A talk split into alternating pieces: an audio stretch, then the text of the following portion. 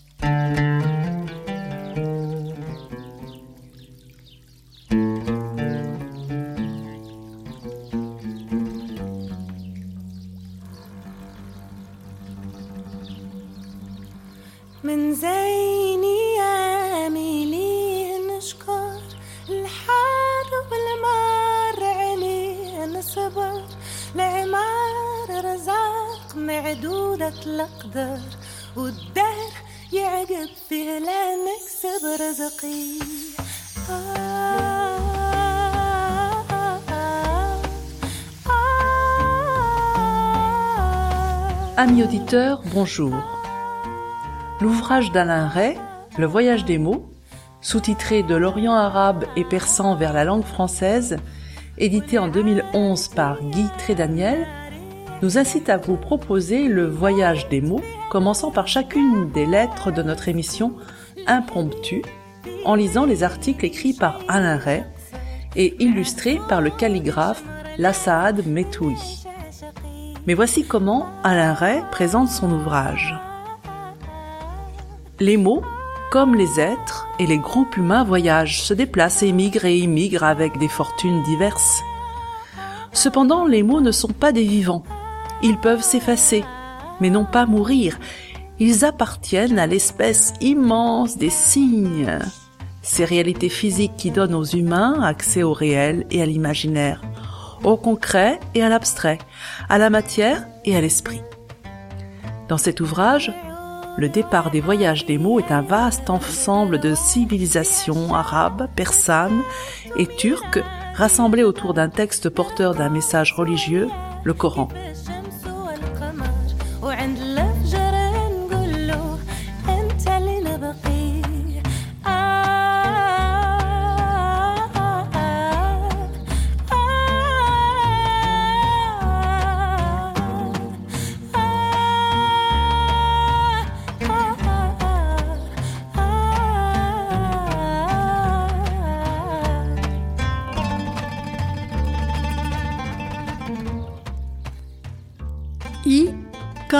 Islam. Islam est l'infinitif du verbe aslama qui exprime la soumission. C'est une soumission à Dieu, un Dieu unique, l'unité suprême qui est requise. Un abandon capable de rétablir le croyant dans un état perdu ou compromis de plénitude, de paix. Salam. Dans la traduction de Régis Blacher, le Coran dit Les Bédouins ont dit Nous croyons. Dis-leur, vous ne croyez pas, mais dites, nous nous sommes soumis. Car cette soumission va au-delà des croyances et des convictions. Le véritable soumis, musulman, par son adhésion totale est plus qu'un croyant, et la croyance n'est que l'un des cinq piliers de la religion, avec la prière, le jeûne du ramadan, l'exigence d'aumône et celle du pèlerinage à la Mecque ou à Médine, Hajj. C'est au sens de religion du prophète Muhammad, appelé en français Mahom et Mahomet, que le mot islam entre en français vers la fin du XVIIe siècle, en même temps qu'islamisme, alors que les effets historiques immenses de cette croyance sont éprouvés depuis des siècles. Et les francophones qui utilisent le mot ne sont pas conscients qu'en arabe, ce nom d'action est celui d'un verbe dérivé de salama, en paix, sain, libre et en sécurité. Le mot salam est par ailleurs à l'origine du dérisoire salamalek français. Islam aura en français de nombreux dérivés et composés, objets de distinction, mais aussi de confusion involontaire ou intéressée. À ce mot correspondait autrefois un dérivé du nom francisé du prophète, mahométan. Il sera remplacé par musulman, adopté au XVIe siècle et qui résulte de l'arabe muslim, avec l'élément en du persan. Musulman désigne en persan, au pluriel, les croyants en Allah. Cette forme est passée au turc et de là au français, alors que l'anglais adoptait la forme arabe simple avec muslim, moslem. Au XVIIe siècle, musulman devient l'adjectif et le nom qui correspondent à islam, dont les dérivés islamiques, islamisme et islamiste sont plus tardifs. Aujourd'hui, la distinction absolument nécessaire entre la notion d'appartenance à une communauté de croyance, musulmans, et celle d'adhésion absolue à une interprétation voulue fondamentale et rigoriste, voire agressive, de l'idéologie religieuse islamiste, et celle que l'on doit faire entre cette position et son aboutissement extrémiste dans la violence, un terrorisme, mot promu par la Révolution française, ne sont pas toujours respectés. Rappelons ces évidences. Les Arabes ne sont pas tous musulmans. Des millions de musulmans ne sont pas arabes. Les Arabes peuvent être athées, agnostiques, chrétiens, musulmans. Les Arabes musulmans peuvent être libéraux, démocrates, modernistes. Un certain nombre sont islamistes sans être extrémistes pour autant, et encore moins terroristes.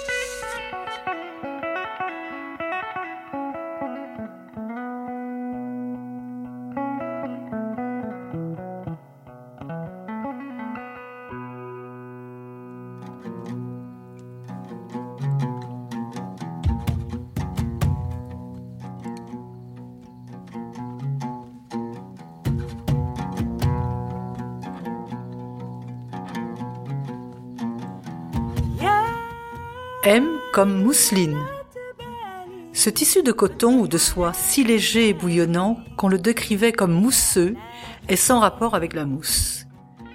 Par l'italien Mussolino, qui nous fait penser à un nom propre célèbre mais non regretté, sauf par les fascistes, il vient, cela paraît certain, du nom de la ville de Mossoul, qui transcrit l'arabe al-Mawsoul ou l'adjectif dérivé Mawsili, Mossoulien. Ce nom est sans rapport avec les mots du textile. Il vient de la racine wasala, unir, réunir. Mossil, décrivant la réunion de pontons et de bateaux, servant de pont flottant sur le Tigre et favorisant le passage et le commerce à l'emplacement de cette cité. Ce sont les tissus en général de coton, importés de Mossoul par les Vénitiens, qui ont suscité la Mussolina tela, toile de Mossoul, pour ce tissu d'une extrême finesse. La chose est attestée en latin médiéval. En français, le féminin mousseline a été précédé par les moussoulines au masculin dans une traduction de Marco Polo, désignant d'ailleurs un autre tissu, moussoulien, un brocart à fil d'or. La vraie mousseline, de coton léger et diaphane, arrive en français sans doute de Venise au milieu du XVIIe siècle. Cette mousseline de coton est décrite poétiquement et donc très justement par Théophile Gautier. C'est du vent filé, de l'air tissu, de la brume condensée. Évocatrice de transparence charmante ou de légèreté décorative, la mousseline au son harmonieux se devait d'entrer en littérature. Balzac, dans Les Illusions perdues, signale une étoffe inédite, la mousseline de soie. Gautier, on l'a vu, l'exalte. Baudelaire l'a fait pleuvoir abondamment devant les fenêtres et devant de lits, et s'épandre en cascades neigeuses, le spleen de Paris. Peu importe que ce miracle tissé ne vienne plus de Mossoul, mais de l'Inde ou du Bengale, déjà dans Paul et Virginie, histoire mauricienne. Ce rêve textile fournit à la langue française la matière de belles métaphores. Pour Hugo, l'écume jette au roc ses blanches mousselines, sans parler avec une évidente complicité des mots mousse et mousseux, les savoureuses sauces mousselines à partir de 1715, la purée parmentière fouettée dite pomme mousseline. Mossoul n'y est pour rien, mais un certain songe vestimentaire oriental, légèrement érotisé, en tout cas sensuel, y est pour beaucoup. Il se réalise, on va le voir, par d'autres mots voyageurs et orientaux.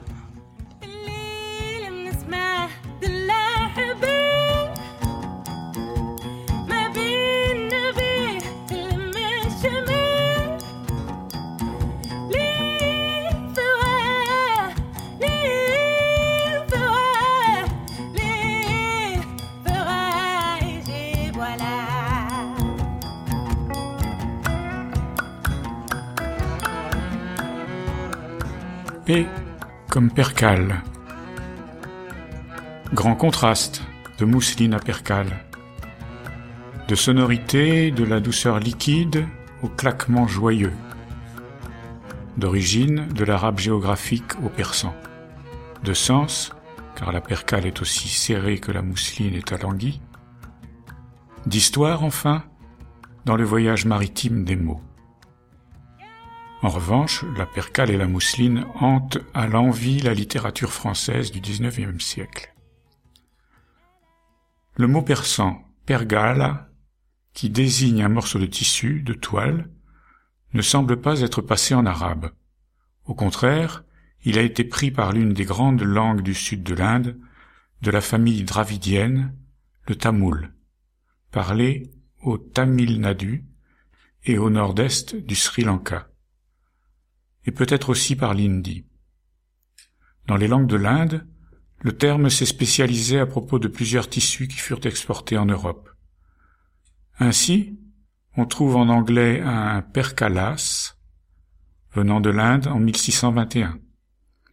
Mais c'était un tissu différent de celui qu'on appelle percale en France au XVIIIe siècle, et qui, selon les étymologistes de l'anglais, n'est passé en anglais qu'en 1840 dans le Paris Sketchbook de Thackeray. Au XVIIe siècle, à propos d'un voyage commercial hollandais vers la Chine, de la Compagnie des Indes orientales, en 1656, le grand voyageur Thévenot fait état d'un tissu appelé percalène, dont je ne sais si c'était le même que le percalas anglais. Après cette brève apparition en français, 1696, le mot devient plus clair, entrant dans l'usage au XVIIIe siècle sous deux noms d'ailleurs, enregistrés par les dictionnaires de Trévoux. Les percales maurice sont des toiles de coton blanche plus fines que grosses. Ces dernières se nommaient calico, lui aussi est venu de l'Inde, calicut, qui viennent particulièrement de Pondichéry, dans une édition de 1762. On disait aussi du Maurice, peut-être en rapport avec Maure, terme de commerce disparu au XIXe siècle. Le calicot s'est perdu au XXe siècle, la percale est restée. Économiquement, la fabrication s'était localisée en France, en Alsace et en Picardie, ce qui la rendit abordable. Tissu fin, serré, parfois lustré, souvent coloré, brodé, frangé, la percale, lorsqu'elle cessa vers 1840 d'être un produit importé et coûteux, plut à la bourgeoisie française. Elle abonde chez les romanciers, en particulier Balzac. Alors son nom aujourd'hui banalisé évoquait encore le faste des rajas de l'Inde.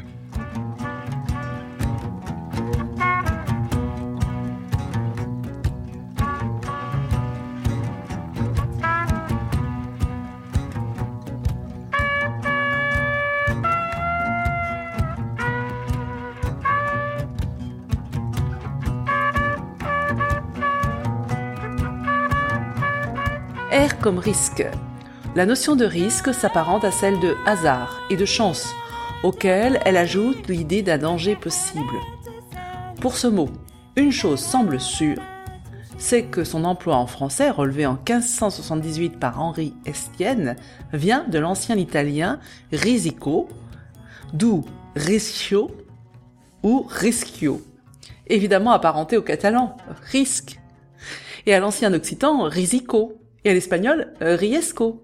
Mais faire remonter toutes ces langues au latin en ne s'appuyant que sur des formes médiévales de la fin du XIIe puis du XIIIe et du XIVe siècle, c'était déjà hardi. Plus risqué encore, rapporter tous ces mots méditerranéens au verbe latin classique résécaré, couper, tailler, supprimer, que l'on trouve dans Cicéron, préfixé de sécaré, poser un problème sémantique ardu. On sentira en évoquant une forme rocheuse, coupée, un écueil aboutissant au danger de naufrage dans quelque navigation commerciale. Pour Pierre Guiraud, le roman nautique adopté par Warburg et ses suiveurs devait être oublié, mais il ne trouva pour le remplacer qu'un dérivé non attesté du verbe rixare, se quereller.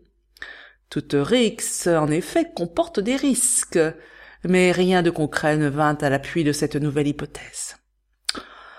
Euh, curieusement, personne ne s'était avisé d'une origine présentée avec précaution par l'arabisant Marcel de Vic pour tous ces mots.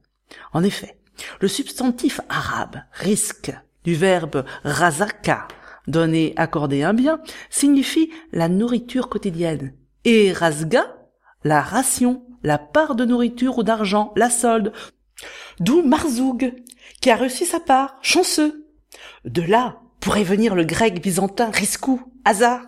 En outre, l'espagnol risco, riesgo a selon De Vic une variante arisco où figure l'article arabe al al par assimilation. On reste à expliquer le retournement de la chose attribuée du don par Dieu ou par le destin vers le risque en passant par une valeur attestée en plusieurs langues méditerranéennes, chance, hasard, avec l'incertitude attachée à l'avenir qui peut être bon ou mauvais. Un autre mot réalise cette double valeur.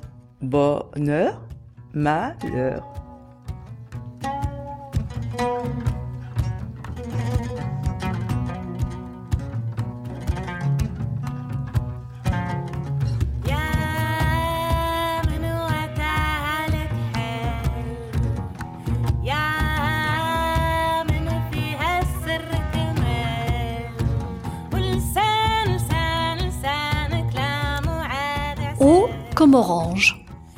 L'orange, reine des agrumes, s'est appelée en français pomme d'orange. Et nous faisons un contresens sur cette pomme, qui est le malum latin, désignant n'importe quel fruit de forme sphérique. Cette orange vient de l'ancien italien mel arancia, des mellas, fruits ronds, malum, et arancia, pris à l'arabe naranj. Le mot arabe n'est pas sémitique. C'est un emprunt au persan narang, d'origine indo-européenne. Le N initial s'est conservé en espagnol, narandra. Le français aurait pu et dû être plutôt arrange. On peut penser que le O est suscité par le nom de la ville provençale. On aurait compris la désignation comme celle d'un fruit d'orange. La pomme d'orange ou orange de l'ancien français est l'orange amère, la bigarade. Son voyage a pu la conduire d'Inde en Perse, puis vers la Syrie et l'Égypte. Les Arabes l'importèrent en Sicile et de là dans le reste du monde. L'orange douce venait de Chine. Ce sont les Portugais qui la portèrent en Europe au XVIe siècle. Cette orange de Portugal aussi appelé orange de Chine au XVIIe siècle, concurrença l'ancien fruit venu de Perse. L'importance des deux variétés initiales, l'orange amère est appréciée en confiture, se traduit par les emplois et les dérivés du mot en français comme en anglais, avec la marmelade d'orange. En outre, depuis le XVIe siècle, orange est un adjectif de couleur entre rouge et jaune L'oranger, orangier au XIVe siècle, produit outre ses fruits un produit odorant, la fleur d'oranger, valeur symbolique de virginité au XIXe siècle. Les orangeries créées au XVIIe siècle pour protéger les oranges en France du froid de l'hiver furent caractéristiques des palais et châteaux princiers. Au XVIIe siècle, le mot orangeade désignait une confiture sèche d'écorce d'orange. Il devint nom d'une boisson avant la fin de ce siècle, 1680, à peu près en même temps que la limonade originelle dont il va être question.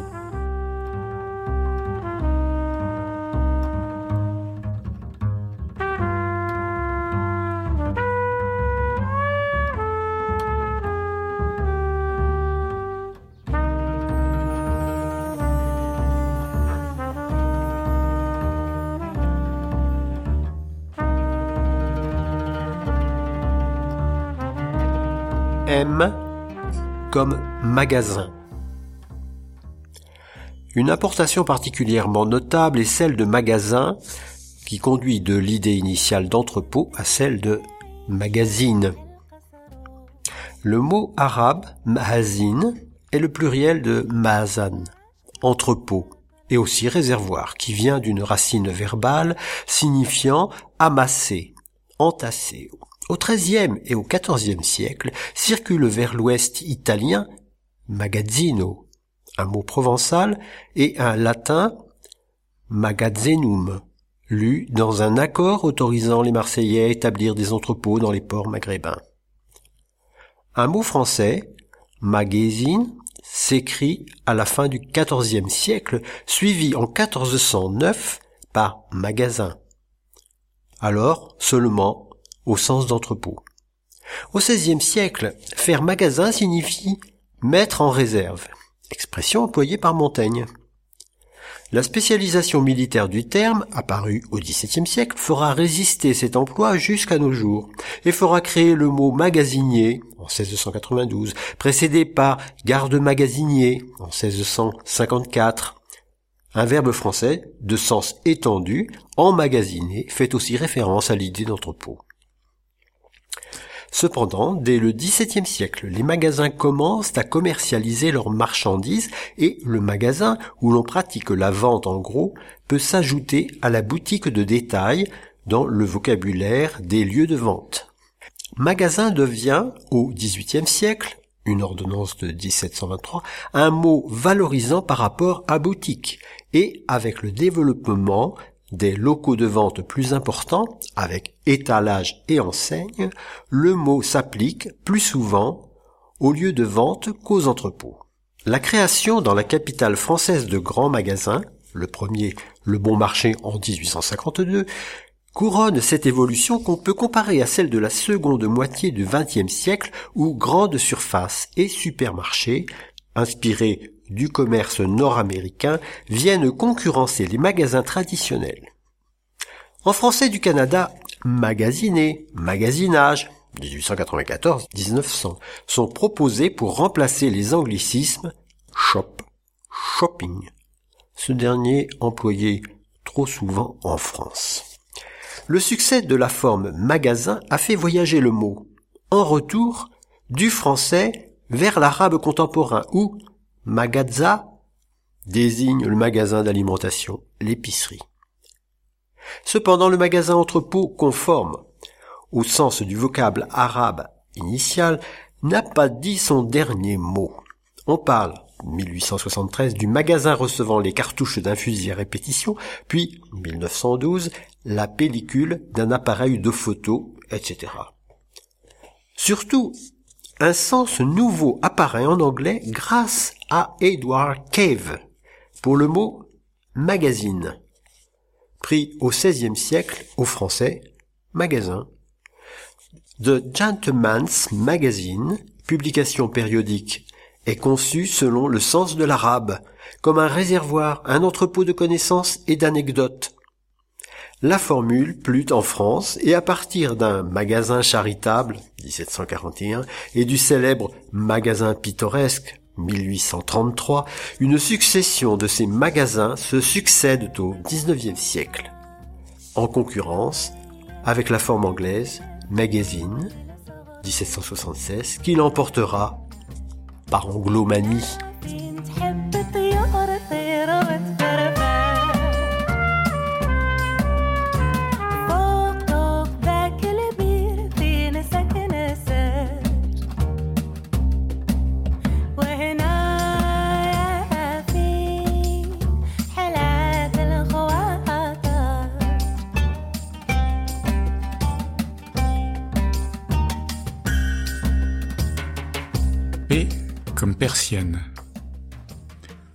Alors que le sofa n'avouait pas clairement son origine turco-arabe, la persienne, ainsi que le tissu appelé une perse, ne cache pas sa source. Le nom de pays, la Perse, a d'ailleurs fourni plusieurs mots français, dont la pêche et les yeux pairs. Persienne est la forme féminine de l'adjectif persien, XIVe siècle, qui sera remplacé par persan. Il correspond à l'adjectif arabe farisi, de farce, c'est-à-dire perse, et au persan parsi. N'importe quel objet importé de Perse ou qu'on pensait en provenir, pouvant être appelé persien ou persienne, le mot fut au XVIIIe siècle le nom d'un cimetière à la persienne, et surtout celui d'une étoffe à grand ramage, une perse, tissu d'ameublement comportant des motifs orientaux. L'origine du sens actuel, qui correspond au panneau à claire-voie protégeant une fenêtre et filtrant la lumière, et qui concurrence volet et contrevent, réside dans l'expression à la persienne, effectivement employée dans l'expression jalousie à la persienne en 1768, peu de temps après l'emploi du mot simple. Les persiennes furent à la mode au XIXe siècle, et ensuite, me semble-t-il, un peu moins, par rapport au volet, mais plus que jalousie, mot pourtant si poétiquement suggestif. Persienne, en tout cas, attire et un grand écrivain, au temps de l'avant-garde surréaliste, a écrit un poème composé de ce mot inlassablement répété, selon un rythme varié. C'était Louis Aragon, l'un des auteurs français les plus attirés par la culture arabe et islamique.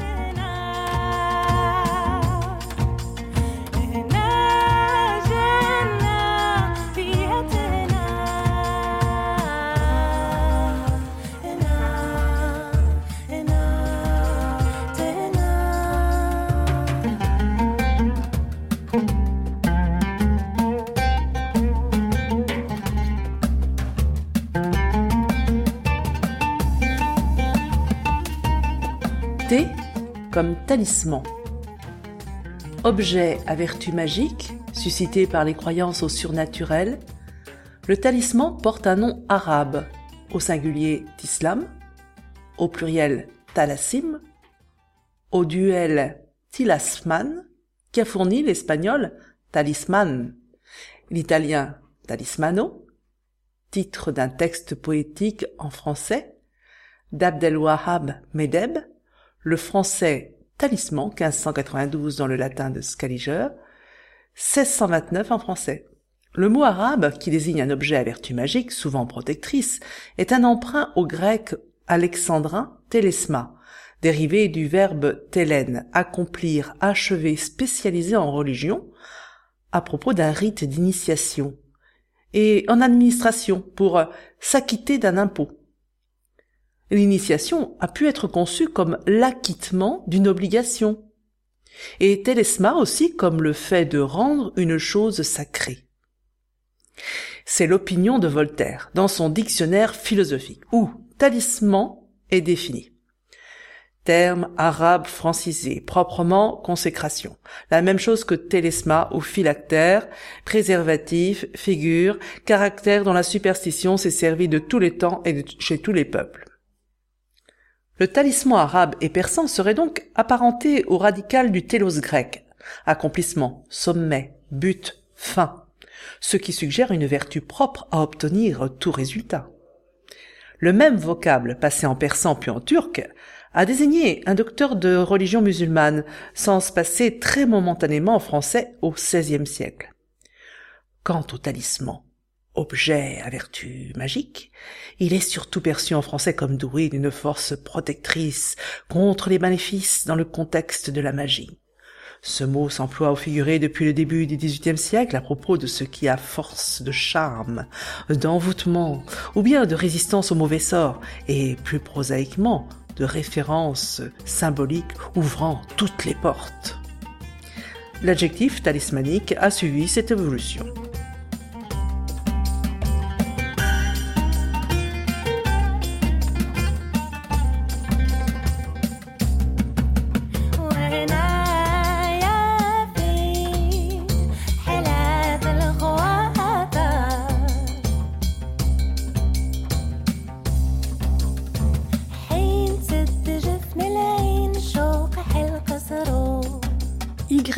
Pour U comme yaourt.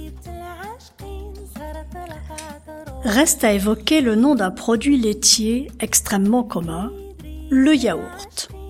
Yogourt en turc est dérivé du verbe yogurkmak qui signifie pétrir. C'est donc l'un des aspects de la préparation de ce lait caillé à l'aide de ferments lactés qui lui a donné un nom. Celui-ci est passé en bulgare sous deux formes, transcrites du cyrillique yogourt et par amusement la consonne G, yaourt. De là les deux formes du français, yogourt, yogourt 1657 et yaourt. La première a été découverte par euh, Raymond Harveillé dans un manuscrit de voyage du XVe siècle. C'est alors un mot exotique, sans usage courant, et ceci reste vrai pour les rares emplois du XVIIe et du XVIIIe siècle.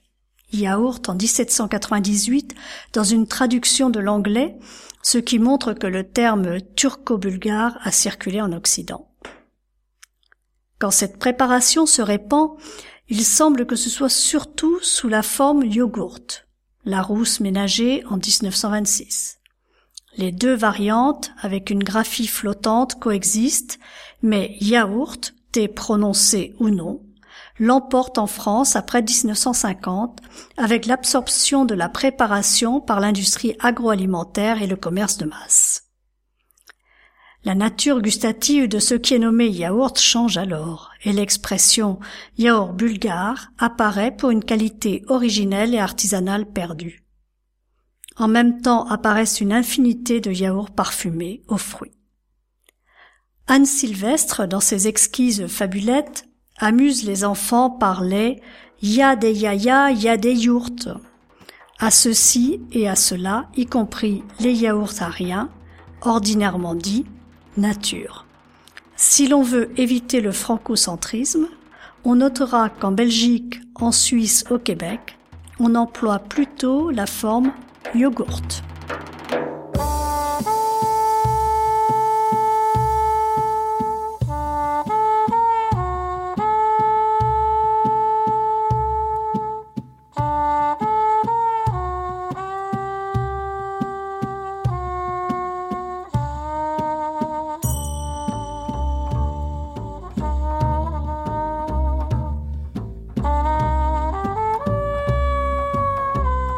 Comme satin.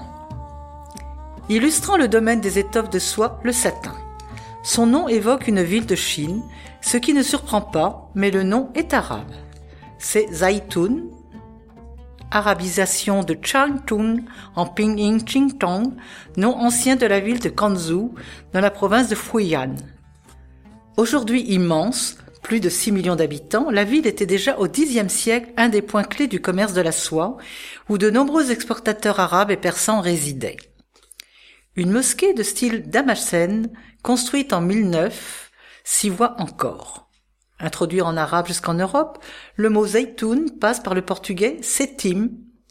En ancien espagnol, selon Dozy, spécialiste du XIXe siècle des noms de tissus arabes, existait un al-saytouni, arabe az zaytouni, qui aurait été éliminé à cause de sa ressemblance avec un autre mot venu de l'arabe, as-saytouni, de l'olive. À partir du XIVe siècle, cette étoffe de soie moelleuse et lustrée sur l'endroit, luxueuse et évocatrice du raffinement extrême oriental, trouve son nom un peu incertain d'abord, zatine, satin, un très bizarre Zatwin en 1350. C'est peut-être un Zatwin ou Zatomin, en français donc, puis très vite en anglais. L'origine sino-arabe n'était pas perçue car on croyait que le satin venait d'Inde par le Portugal. On inventa donc au XVIIe siècle diverses origines. Ménage invoque le latin seta, la soie, ce qui n'était pas absurde, et aussi un mot hébreu, et encore l'ancien français sad, qui n'a rien à voir avec un célèbre marquis, beaucoup plus jeune. On est au XIIe, XIIIe siècle, ce qui signifie joli, charmant. À cette heureuse époque, une ressemblance de forme et une vague compatibilité de sens suffisaient pour faire vibrer l'imaginaire. Nous sommes frustrés par nos savoirs. Heureusement, pour le plaisir des mots, l'imaginaire prend sa revanche grâce à l'usage. Au XVIIe siècle déjà, on parle du satin, d'une peau douce, féminine ou enfantine.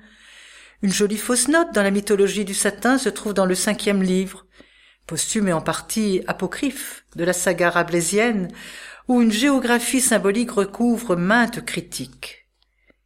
Après diverses îles, les pantagruélistes abordent un pays de satin rempli de références antiques et modernes prestigieuses, sous l'autorité d'un personnage contrefait nommé Ouidir ou Ouirdir, en dénonçant les conteurs de fables. Aucun auteur arabe parmi eux mais quant aux histoires venues d'Orient, Marc Paul, Marco Polo, la métaphore du satin y fait référence aux arbres et aux fleurs de velours et de damas, aux bêtes merveilleuses des tapisseries. Le pays de satin est aussi pays de tapisserie. Un monde de tissus empli de fantasmes. C'est le triomphe de l'imaginaire donné pour authentique de la licorne occidentale et des dragons de l'Orient. Les tissus et tapisseries historiées les symbolisent, et le satin Parole arabe pour une beauté venue de Chine, il représente le beau mentir qui vient de loin. Rabelais, par ailleurs, était familier de ce tissu. Le pourpoint de Gargantua est fait de 813 aulnes de satin blanc. Livre 1, 8.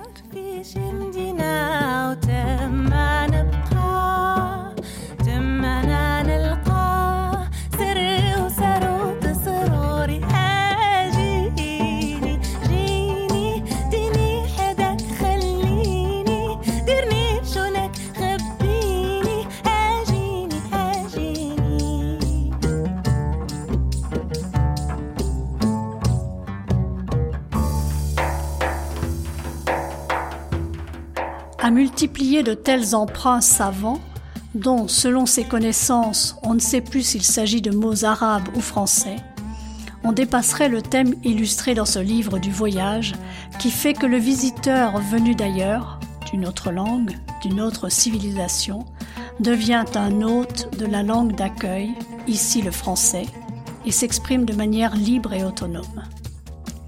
Ce qui constitue une belle métaphore pour les déplacements humains aidant à ce qu'ils ne soient pas dramatiques et destructeurs, mais qu'ils illustrent des universaux humains.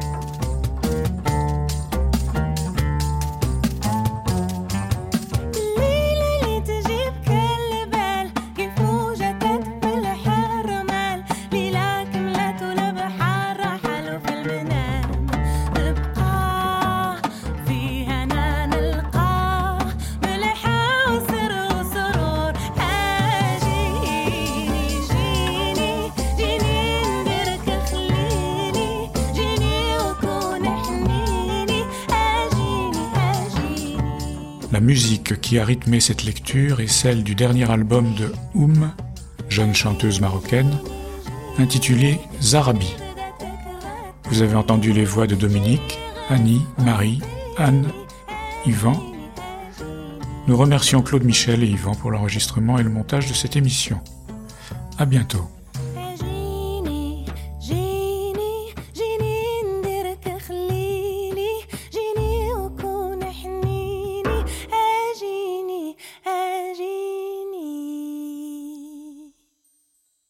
Chers auditeurs, si vous souhaitez réagir à cette émission, en connaître les horaires, la télécharger, nous rejoindre, rendez-vous sur le site de Radio G 101.5 ou sur le site de l'émission www.impromptu.fr. Vous nous y retrouverez